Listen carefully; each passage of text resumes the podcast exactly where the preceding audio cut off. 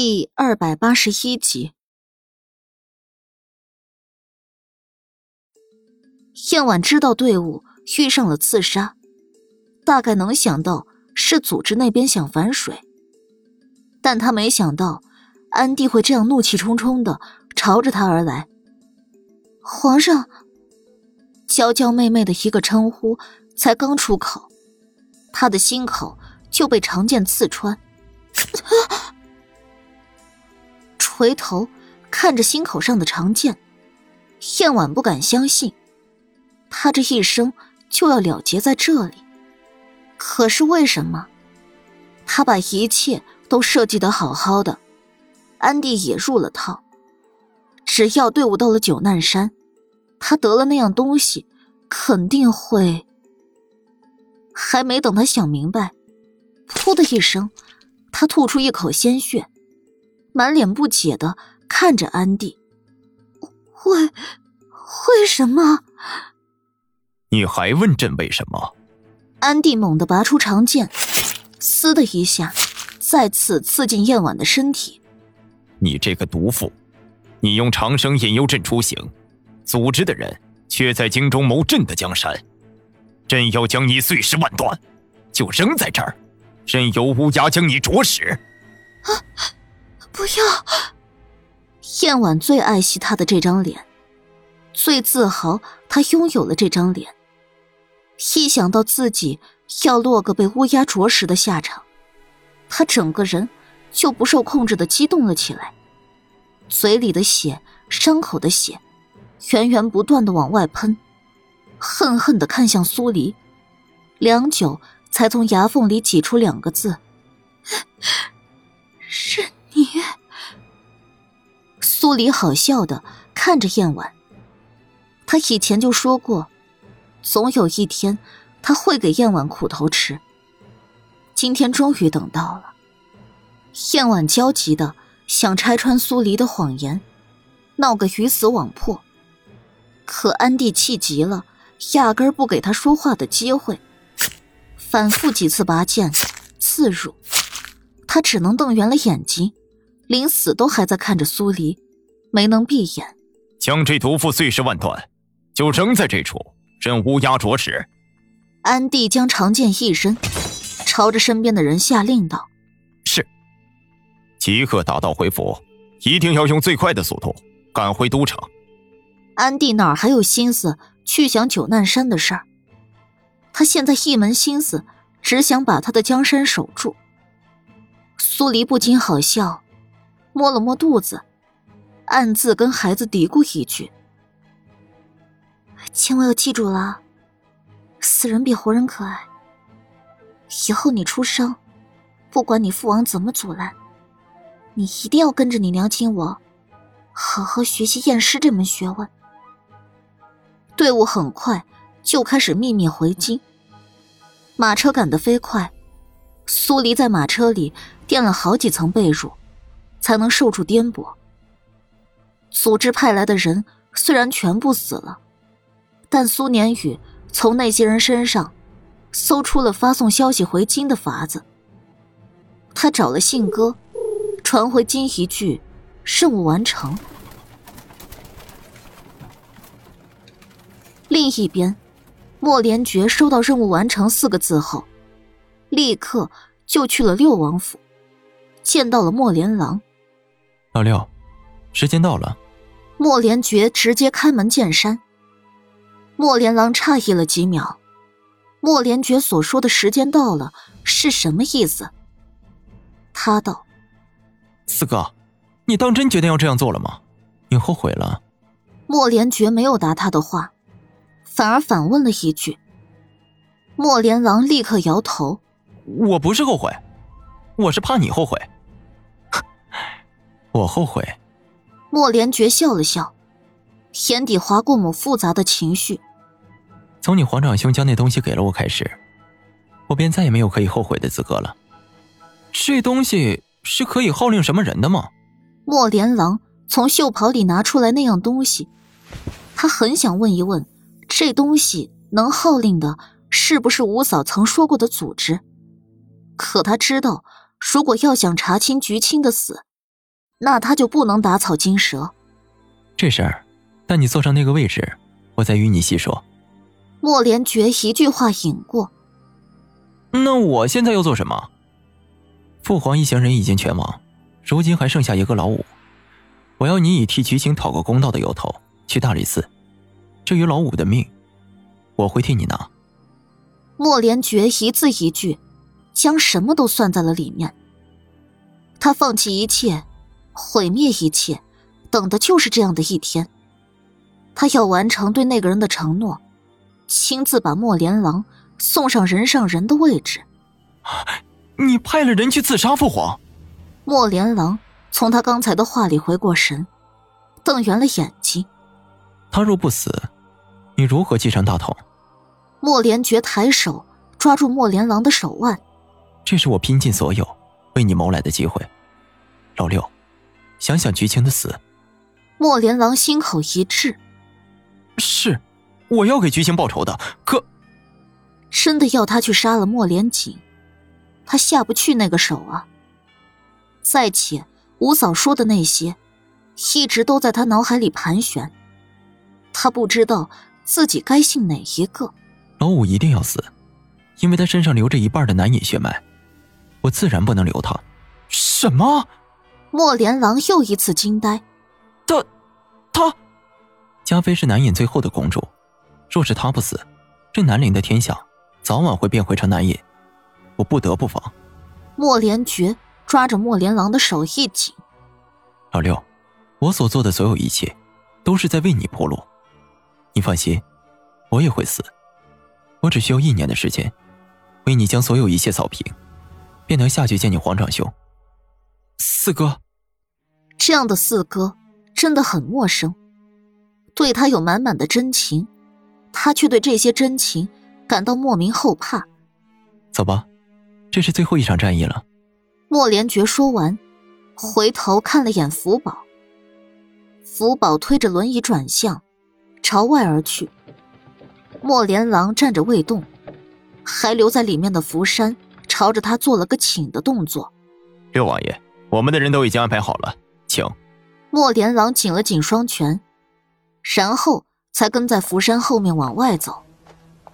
一行人到了大理寺，柳崇明知道莫连觉在替安帝掌管了玉玺，他道便是安帝道，当即跪下去行礼。不知四皇子前来大理寺，所谓何事啊？既然父皇将掌管都城大小事务的权利给了我，我今日来，便是要替老六做主的。莫连觉一改惯有的温和，语气森冷，俊脸绷紧，一丝戾气在其间萦绕。柳崇明一听这话，当即就知道要坏事儿了。四皇子代表着皇上来处理这个未解的案子，他压根儿就没办法干涉一二。莫连觉示意柳崇明起来，而后领头由福宝推进了大理寺。柳四请，还请你派人去将老五带出来吧。莫连觉开口，柳崇明还能如何？只能示意了一个心腹去请人。莫连郎。就站在莫连觉的身边，一言未发。如果说苏黎跟他说那番话的时候，他丝毫不信四哥会是组织的头领，但现在他觉得自己有几分信了。很快，莫连锦就被带了出来。他这几天一直待在厢房里，被柳崇明好吃好喝的照顾着。什么苦头也没吃。来大理寺时是什么样，现在也是什么样。见到莫连觉与莫连郎，他并没有太惊讶，仿佛早就预料到了会有这么一天。莫连觉见莫连郎不说话，默了默，替他说道：“老五，我今日来是想替老六做个主。菊青既是你所伤。”那你便要以命偿命。苏黎曾说过，不管身份地位如何，杀人了，那就必须要偿命。莫连锦看了眼莫连觉，他坐在轮椅上，一袭青衣，温润有余，平和有加。可就是这样的一个与世无争的人，可惜了。他不语，只看了莫连觉一眼，就把视线落到莫连郎身上。几日不见，曾经总爱缠在他身边的他瘦了不少。莫连郎恰好也抬头，对上这个他最为崇拜的五哥的视线。原本是该恨的，可眼眶一烫，生出的却是无尽的委屈。莫连觉眉头一皱。放在扶手上的手，不动声色伸向了袖袍。而后他等了一会儿，却没等来他想要的情况出现。莫连锦这才动了，不紧不慢的从袖袍里取出苏黎交给他的石符。那块石符上面，正浮着一只几近透明的小虫子。其他人不知道他为什么突然拿一块破石头出来。莫连觉却是脸色一变。莫连觉知道，莫连锦手里的是巫石，这么大一块，难怪摄魂虫会被吸引过去。用摄魂虫摄魂杀人是组织惯有的手段，四哥怎么会有这种东西在身上？莫连锦看向莫连觉，视线锋利，带着一种能穿透人内心的气势。莫连觉静默不语。还伸在袖袍里的手一顿。这是组织里最后一只摄魂虫了，他拿来对付莫连锦，却没想到苏黎早留了下手。什么是魂虫？莫连郎不解的看向莫连锦手里的石头，再仔细看，突然就发现了趴在上面的那只透明小虫。这，柳音、唐汝风，皆是死于这种小虫之手。四哥，我再问你一次，为何你身上会有这种东西？莫连锦简单解释了一句，又咄咄逼人的朝莫连爵问道：“可小虫不是在五哥手里吗？”莫连郎没有明白过来，这到底是怎么一回事儿？这块石符能够吸引到摄魂虫进入休眠状态，不受其主人操控。莫连锦指向莫连爵：“你的手伸进了袖袍。”若是可以，还是将里面的东西拿出来吧，一看便知，你是不是组织的人。组织？莫连郎无法置信的看向莫连觉，想起苏黎的话，他猛地朝莫连觉冲过去，抓住他的手腕往外一扯，一粒珠子立刻随着两人的动作被扯了出来，滚落在地。莫连锦躬身。把珠子捡了起来，这便是物证。组织犯案，这样的珠子，本王已经收集了数颗。你还有什么要说的？没等莫连觉说，莫连郎率先问道：“四哥，你真的是组织的人？你给我的东西，就是能号令组织的东西？”莫连觉抿抿唇，脸色比刚才白了几分。我是组织的人又如何？菊青，菊青是不是受了你的指示，以命设局，让五哥受制的？莫连郎用尖锐的嗓音朝他反问：“是不是？”莫连觉怔了一瞬，莫连郎的双手按在轮椅扶上，跟莫连觉近距离的四目相对。五嫂都查到了，菊青在内务府被人欺负，欺负菊青之人死于半年前，而那人死的时候，有宫女曾经听到过。现场响起轮椅经过的声音，四哥，你还有什么好说的？他竟查到了这么多。莫连觉想到苏黎，心底忽的揪疼。你说，曲青是不是受你指使，自己刺死了自己？莫连王用吃人的视线看着他，眼里升起怒火，越燃越猛。莫连觉闭了闭眼。是，他认了。为什么？莫连郎疯了似的揪住他的衣襟。你明知道我有多喜欢他，为什么要让他这样做？你还是不是人？你还有没有心？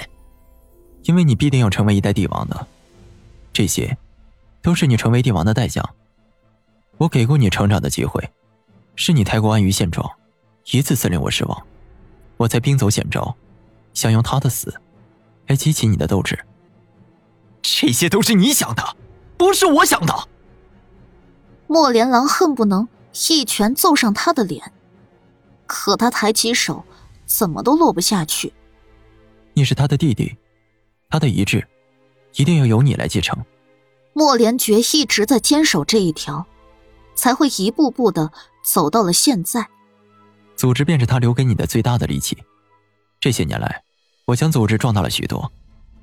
老六，不管你再如何伤心难过，此事已经无法再回头。父皇死了，难道你想眼睁睁瞧着南隐的血脉成为南陵的帝王？朕还未死，朕的江山还轮不到你们来指手画脚。安帝从大理寺外大步迈入。后面跟着苏黎以及苏年宇等人，每个人都好好的，毫发无伤。